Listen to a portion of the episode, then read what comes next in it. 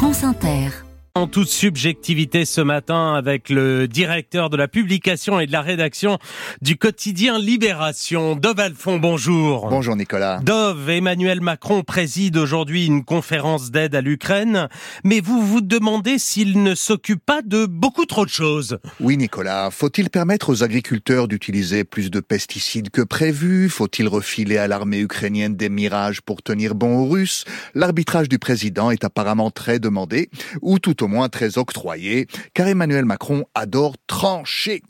Il s'est saisi cette semaine donc de bien d'autres sujets. Par exemple, l'épineuse question des bouquinistes à Paris. Depuis sept mois, la préfecture de police et la mairie de Paris réclamaient, pour des raisons de sécurité, le déménagement des bouquinistes pendant les Jeux Olympiques.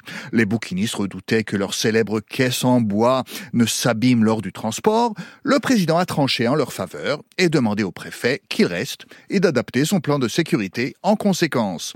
Mais ce n'est pas tout. Ainsi, quand un train est tombé en panne le mois dernier entre Paris et Clermont-Ferrand, les voyageurs de l'intercité 5983 ont vécu une vraie galère.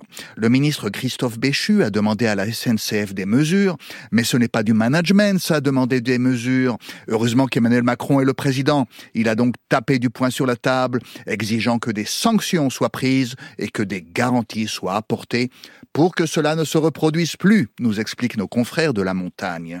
Rappelons qu'avant son élection, Emmanuel Macron avait expliqué que le temps de sa présidence ne se construira pas en fonction de l'actualité, car, je cite, ce serait s'engouffrer dans une forme d'obsession, une présidence de l'anecdote, de l'événement et de la réaction qui banalise la fonction.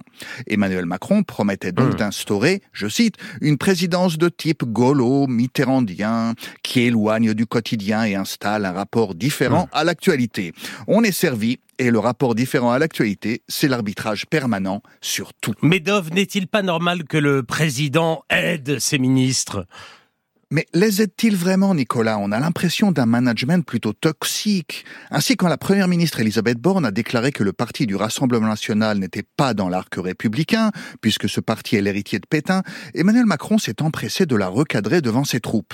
Du coup, le nouveau premier ministre Gabriel Attal déclare que le RN fait partie de l'arc républicain, car l'arc républicain c'est l'hémicycle, et voilà Emmanuel Macron qui débarque aussitôt pour trancher le contraire. Si Volodymyr Zelensky veut des avions, il doit demander à Macron d'arbitrer entre ses généraux. Un qui demanderait des rafales et l'autre des mirages.